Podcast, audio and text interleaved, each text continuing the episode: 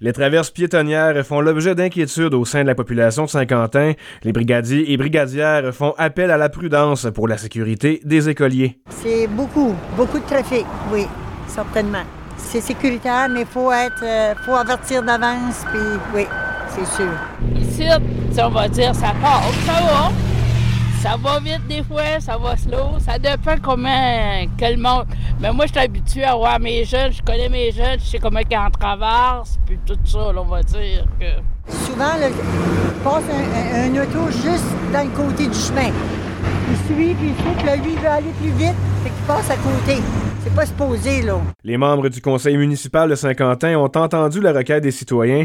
On s'est entretenu avec le directeur des travaux publics, M. Gilles Croussette. Oui, ben c'est ça, c'est qu'on a eu des plaintes de, de, citoyens, puis aussi euh, des brigadiers qui trouvent que la circulation passe vraiment vite sur la rue Canada. Vous savez, bon, ce matin, il y a beaucoup de transport, il y a beaucoup de monde qui, le matin, ça va vite. Surtout à cette d'année, au mois de décembre, le, matin, quand les enfants vont à l'école, il fait encore noir. On a eu une coupe de close call l'année passée où ça passait proche. Les gens ne voyaient pas nécessairement le brigadier quand il se présente dans le chemin.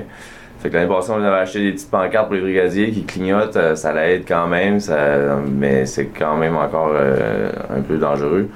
Euh, ça fait que ça, on avait eu l'idée de rajouter un feu clignotant comme celui qu'on a mis au bout de la rue Gagnon sur la rue Canada l'année passée. On avait eu beaucoup de bons commentaires pour ça. Je pense que ça fonctionne bien.